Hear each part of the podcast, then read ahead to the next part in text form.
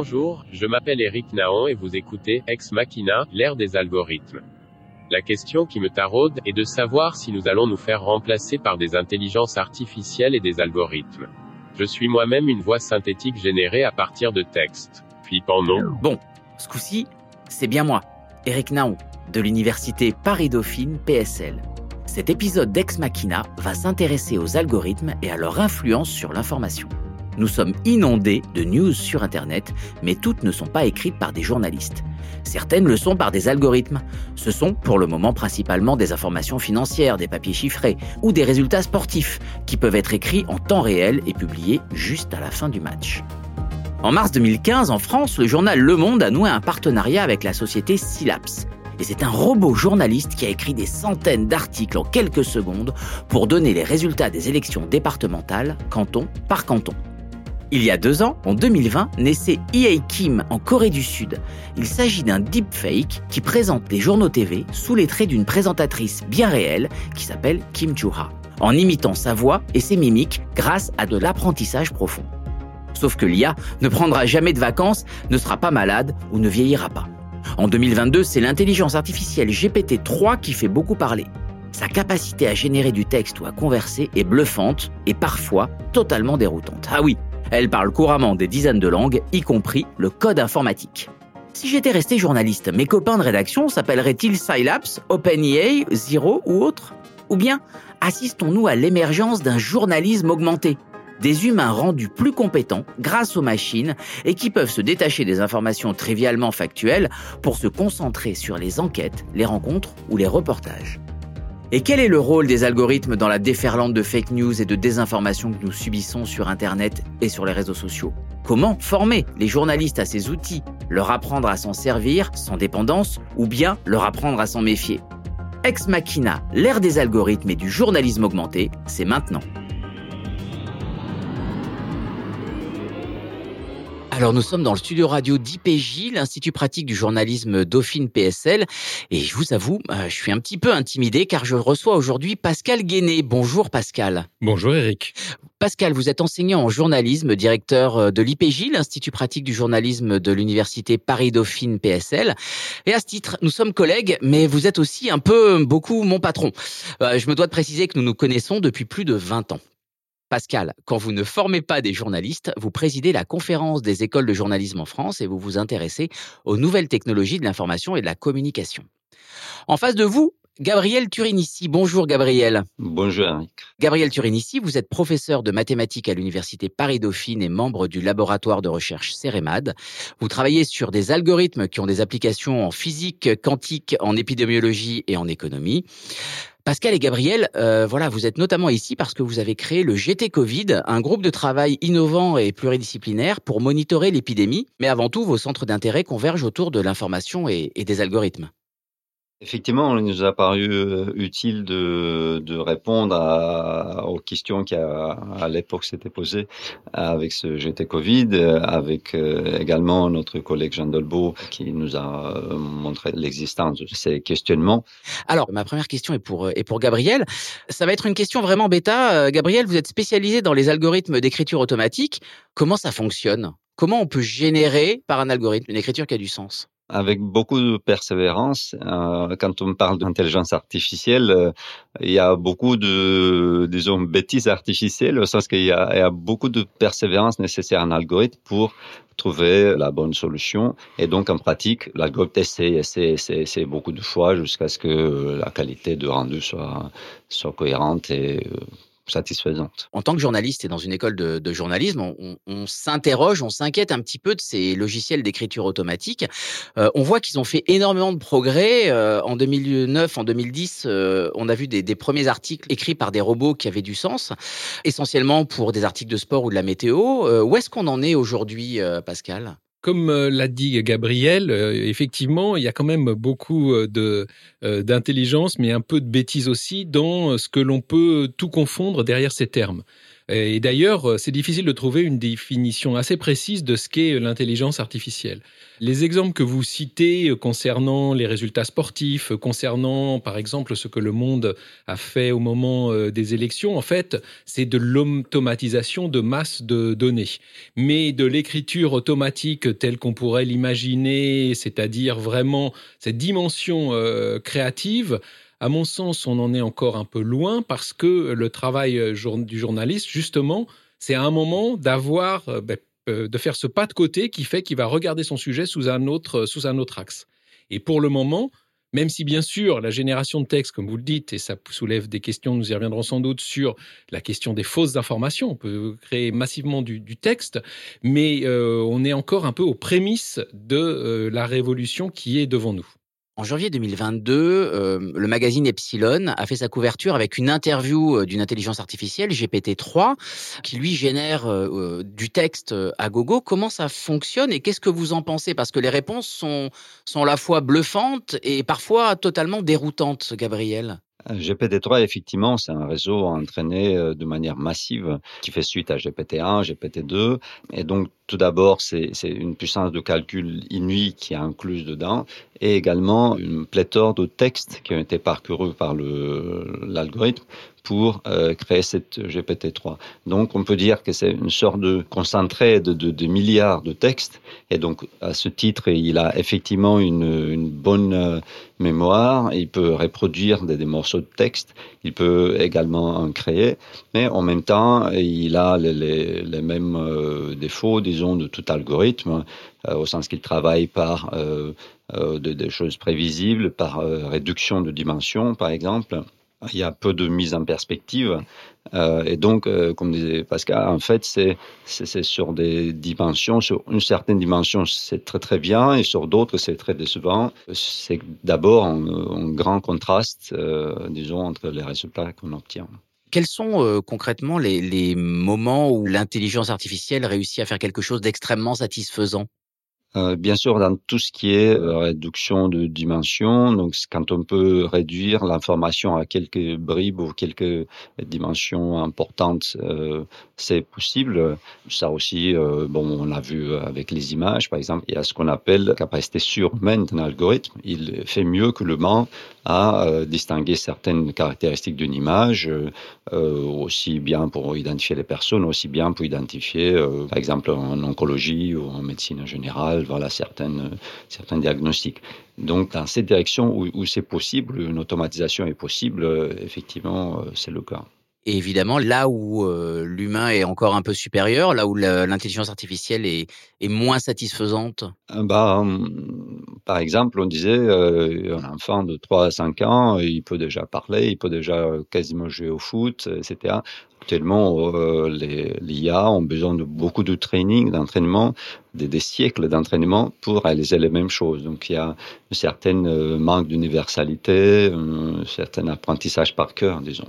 Oui, mais ce qui est très intéressant, c'est qu'au travers des exemples, on voit comment, euh, pour le coup, sur ces exemples, euh, la capacité d'analyser euh, des corpus de texte très importants, la capacité d'analyser des masses, des masses d'images, on voit bien là comment ces IA-là peuvent être un outil pour le travail journalistique comment les journalistes, eux, euh, ben finalement, ils ont l'idée un peu de leur sujet, hein, ils ont ce qu'on appelle le flair journalistique, ils sentent qu'il y a quelque chose qui se passe à un endroit, euh, mais euh, il y a la capacité un peu limitée finalement de ce que tout journaliste peut faire. Alors, on a vu avec euh, les collectifs de journalistes qui se sont créés autour des Paradise Papers, par exemple, comment finalement des masses d'informations, des millions de documents ont pu commencer à être analysés, indexés par euh, des intelligences artificielles, et qu'après, le journaliste a pu commencer à faire son travail. Et je pense qu'on peut imaginer aussi euh, la même chose euh, si on faisait, on recherchait des éléments graphiques, par exemple, sur des masses de photographies disponibles, pour mieux comprendre ce qui s'est passé dans un événement, mais par la force de l'intelligence artificielle, peut-être que ces intelligences artificielles sont déjà possibles, elles le seront très certainement demain, de signaler aux journalistes quelque chose qu'il n'aurait pas, à sa première approche, identifié. Mais tout ça, ça se fait bien sûr en collaboration. C'est vraiment un lien entre l'homme et la machine. Et c'est cette collaboration finalement qui est un peu un, défi pour les journalistes. C'est ce qu'on appelle le, journalisme augmenté ou le journalisme assisté par ordinateur hein, que, défendent certains et qui euh, finalement libérerait euh, le journaliste d'information pour se concentrer sur des tâches euh, plus intéressantes avec plus de valeur ajoutée comme le reportage, le portrait ou ce genre de choses ou l'enquête bien évidemment. Alors ça va effectivement dans le sens aussi d'imaginer que avec le numérique est arrivé une sorte de polarisation des tâches journalistiques. Polarisation au sens où il y aurait euh, finalement des fonctions journalistiques euh, qui demandent peu de valeur ajoutée, à produire des informations vraiment euh, basiques, et d'ailleurs un travail journalistique qui n'est pas forcément le plus, le plus intéressant. Et à l'autre bout du spectre, l'utilisation des compétences des journalistes pour aller plus loin, faire de l'enquête, faire du grand reportage, c'est-à-dire vraiment mettre en œuvre tous les outils journalistiques. Et je crois que là, c'est vraiment dans cette dimension que rentre l'intelligence artificielle, et ça soulève évidemment tout un tas de tout, un tas de questions. Mais pour revenir à ce que vous évoquez sur effectivement euh, le journalisme assisté par ordinateur, le journalisme assisté par ordinateur, c'est une expression qui naît finalement au milieu des années 90. Et ce qui est intéressant, je trouve, euh, c'est qu'à mon avis, le défi qui est soulevé par euh, l'IA pour le métier de journaliste, il est exactement le même, je dirais, c'est une révolution à mon sens aussi importante que l'arrivée de l'informatique dans les rédactions. C'est-à-dire qu'au début, c'est des rédactions qui se sont équipées de gros systèmes. Il y a eu euh, des euh, euh, terminaux qui étaient utilisés pour entrer les textes. Puis progressivement, Internet est arrivé et donc on a commencé pour les journalistes à travailler son métier de manière différente. Tout ça se fait sur des temps relativement longs, mais ne nous y trompons pas.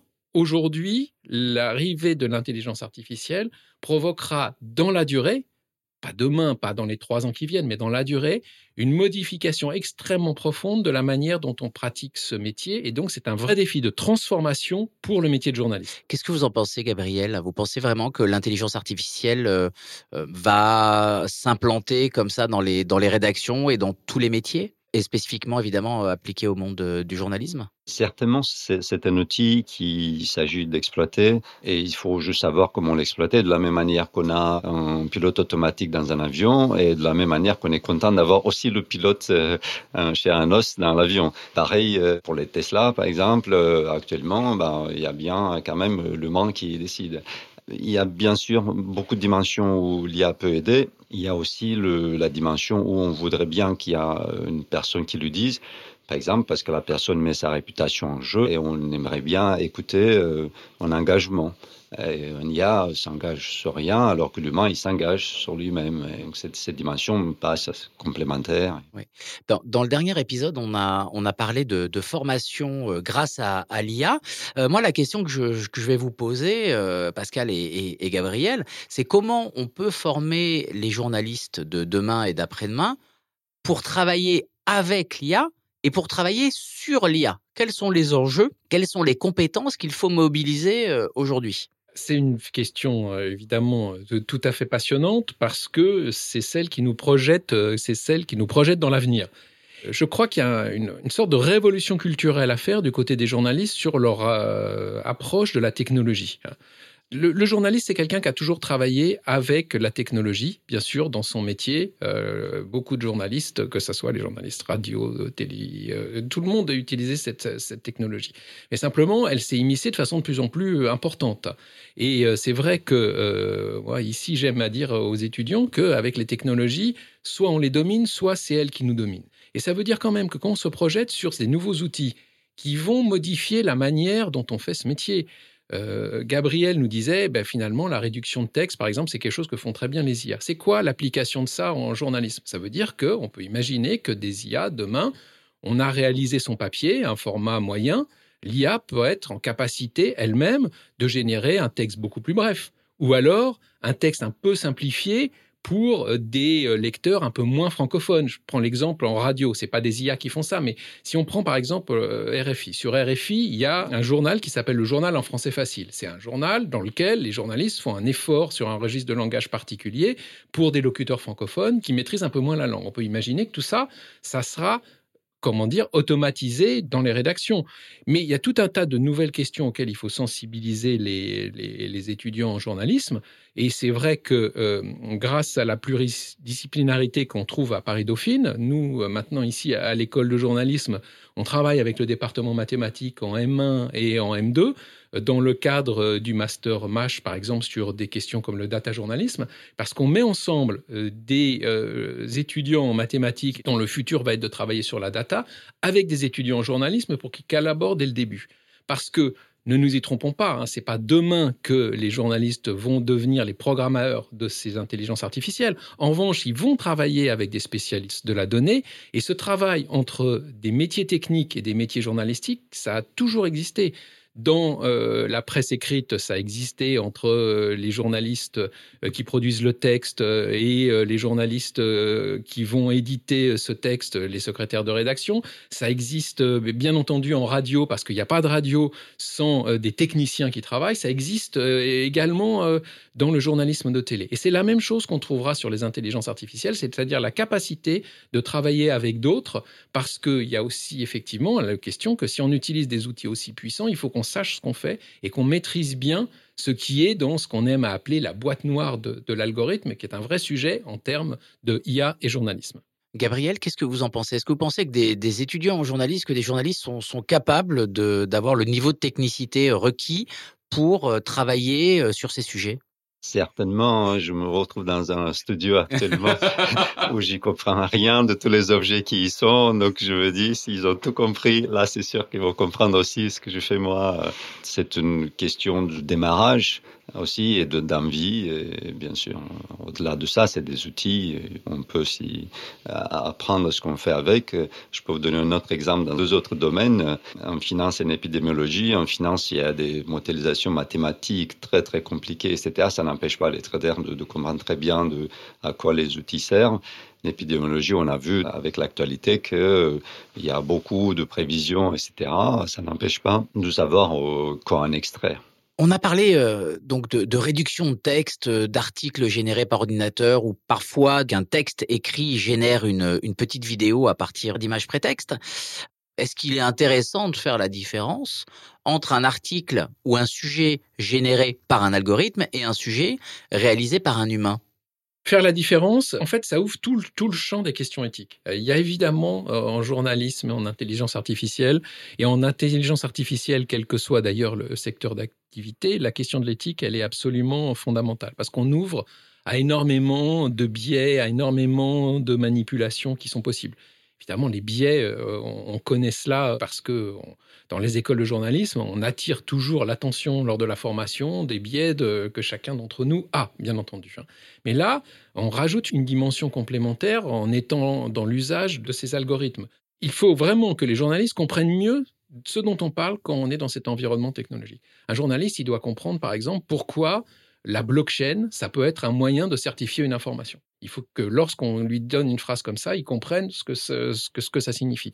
Quand on est sur nos domaines, pour toujours rester sur la question du lexique, sans devenir un spécialiste, il faut qu'il sache que lorsqu'on parle d'intelligence artificielle, lorsqu'on parle d'apprentissage machine, lorsqu'on parle d'apprentissage profond, grosso modo, qu'est-ce que ça recouvre ces grands concepts?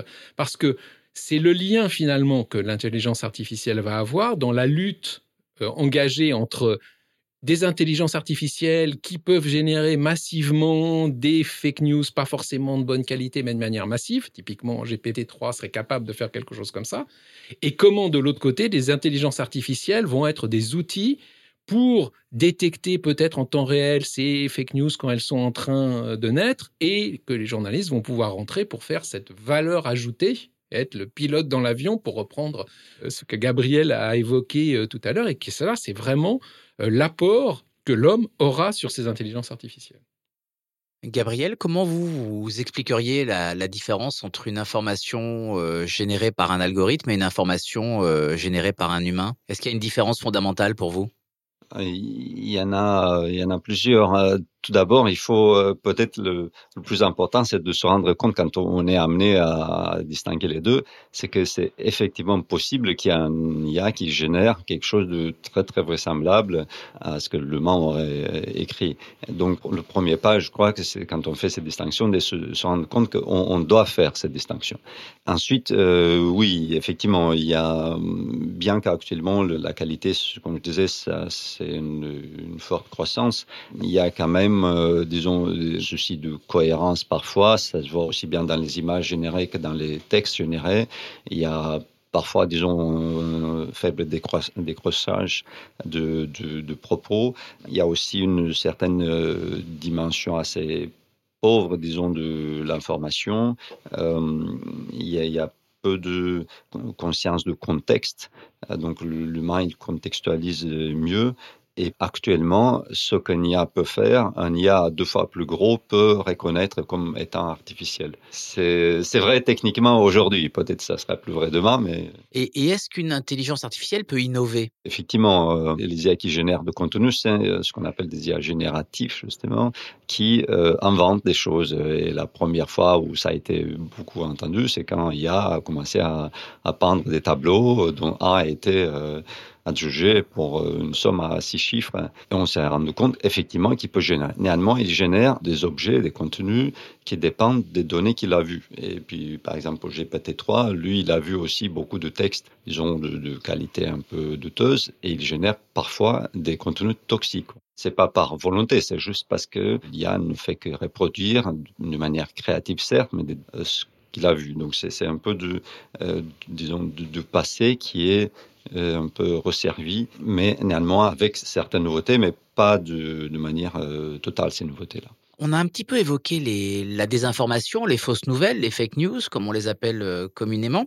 Sont des contenus trompeurs générés par des personnes ou par des algorithmes. Et ces contenus trompeurs, ces fake news ont explosé ces deux dernières années. comment on peut faire pour endiguer? Qu'est-ce qu'on peut y faire aujourd'hui, à votre avis? Euh, il y, a, beaucoup de choses qu'on peut faire sur ce sujet-là. Déjà, il faut quand même rappeler que l'histoire nous montre que la désinformation, ça tue. C'est-à-dire qu'on ne peut pas laisser, euh, voilà, considérer que ce phénomène des fake news, il n'est pas gravissime.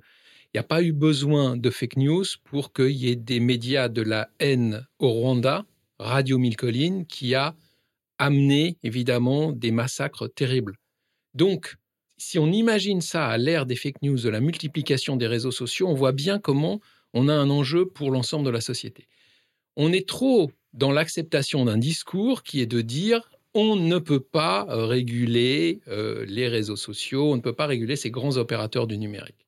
Je pense que si on est dans cette espèce d'état d'esprit, parfois je reprends des étudiants qui me disent Ah ben oui, mais ça c'est les algorithmes qui. Et je leur rappelle, mais ce ne sont pas les algorithmes qui. Ce sont des personnes qui ont décidé de paramétrer, de programmer ces algorithmes pour qu'ils arrivent à tel résultat. Euh, lorsqu'on dit Google n'oublie rien, si demain on dit à l'algorithme de Google n'indexe aucune information supérieure à une semaine, Google, il aura oublié tout ce qui s'est passé. Donc je pense que la question de la régulation, elle est absolument euh, fondamentale. C'est une question vraiment euh, tout à fait forte sur la question des, des fake news notamment à ce que euh, les personnes qui sont à l'origine de ces fake news ou qui les propagent assument les responsabilités juridiques qui vont avec. On est encore trop dans une zone de flou, et je le répète parce que j'en ai une forte conviction, je pense qu'évidemment, les intérêts de ces plateformes, c'est d'ancrer dans l'espace public l'idée qu'il serait impossible de les réguler. Ils font ça à coût, euh, évidemment, de millions, si ce n'est de milliards d'euros investis dans euh, des opérations de lobbying auprès des États. Et comme il reste quand même un déficit de, euh, des dirigeants sur la compréhension des enjeux du, du numérique, eh bien lorsqu'on agrège tout ça, on est quand même face à une situation extrêmement inquiétante. La solution, c'est que les personnes qui ont émis des fake news ou qui les propagent assument leurs responsabilités sur le plan juridique.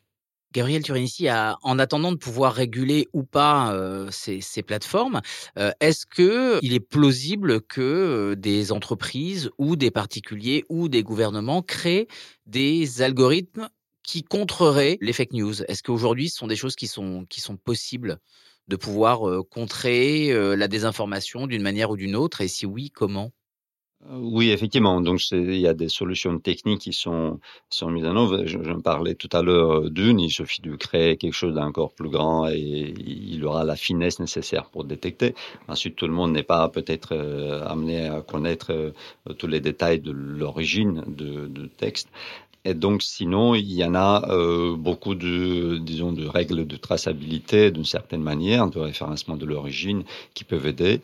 De la même manière qu'on met sur les billets de banque euh, certains signes particuliers pour reconnaître sont, euh, sont authentiques, on peut également faire quelque chose à peu près similaire. Watermarker l'information. Voilà, watermarker l'information. Donc, mettre des petits signes qui sont là que pour ceux qui les cherchent, mais qui, qui disent euh, et qui, disent l'authenticité de, l'objet. Et puis, il y en a aussi euh, également des approches plus de bas niveau où ils sont analysés tout ce qui est produit et puis comparés avec euh, d'autres productions similaires. Euh, ce sont des approches effectivement techniques, mais disons que ce que la technique peut faire, la technique aussi peut défaire ou peut détecter. Et actuellement, on est assez confiant sur, cette, sur l'existence de cette dimension a posteriori de vérification. Gabriel Turinici, vous venez de parler de, de watermarker l'information, ça veut dire donc de marquer, euh, de, de, mettre un traceur sur du réel, sur de l'information vérifiée. C'est une des propositions que, que, vous avez faites dans, dans un rapport euh, paru en 2019 qui s'appelle Deepfake et algorithme menace ou opportunité, euh, réalisé par le, par le club Praxis. Est-ce que vous pouvez notamment nous parler de cette nouvelle génération de, de désinformation qu'on appelle les deepfakes? Donc les deepfakes sont des objets qui sont euh, qui ressemblent à des objets réels. Euh, ça peut être de la vidéo, ça peut être du texte, ça peut être de son, qui euh, prétendent donc être des, des, objets authentiques. On a vu des présidents tenir des propos qu'ils n'ont jamais tenus. On a vu des, des acteurs euh, faisant de même. Et donc tout ce qui est euh, contenu artificiel créé euh, pour ressembler à une personne, comme si c'est une personne réelle qui l'avait dit. Il y a eu aussi également de comptes Facebook euh, créés pour des personnes qui n'ont jamais existé. Donc, ce sont des, mm, des créations artificielles qui prétendent être euh, réelles et qui veulent se substituer, veulent emprunter un peu de prestige associé à une personne réelle notamment dans les photos, les images générées euh, par ordinateur peuvent servir de support à des faux comptes LinkedIn, de faux comptes Facebook, etc. Et là encore, des journalistes ont pu débusquer, vérifier l'information, vérifier ces profils. Euh, je vous remercie pour, pour ces précisions. Pascal et, Gabriel, je l'ai mentionné en, début d'entretien, vous avez euh, créé, euh, notamment tous les deux, un groupe de travail qui s'appelait GT Covid pour monitorer l'épidémie de, de Covid-19 euh, dans le courant de l'année 2020. Euh, je voudrais qu'on revienne un petit peu sur cette expérience et comment justement un, mathématicien et un, journaliste ont eu l'idée de, créer euh, ce groupe de travail et qu'est-ce que vous en avez euh, retiré? On parle beaucoup de pluridisciplinarité, mais je pense euh, que la chance que l'on a à Dauphine, c'est que effectivement il y a la cohabitation de nombreuses disciplines, mais qu'aussi on est une université de taille relativement modeste et que de ce fait-là, finalement, il existe euh, une proximité assez grande. Et euh, il se trouve aussi que cette idée est née assez conjointement dans les jours qui ont précédé le départ de notre grand isolement aux uns et aux autres, à Gabriel et à moi. On n'imaginait pas tout à fait à l'époque la durée, mais on a mis cela en place. Et l'idée, c'était que euh, des collègues, qu'ils euh, soient des mathématiciens, euh, qu'ils soient euh, des sociologues, euh, des politistes, des économistes, bah, finalement se posaient des questions, s'interrogeaient, des collègues de droit aussi, s'interrogeait sur ce qui était en train de se passer. On essayait de mieux comprendre et je pense que c'est ce qui a présidé à la naissance de cette euh, initiative de ce GT Covid.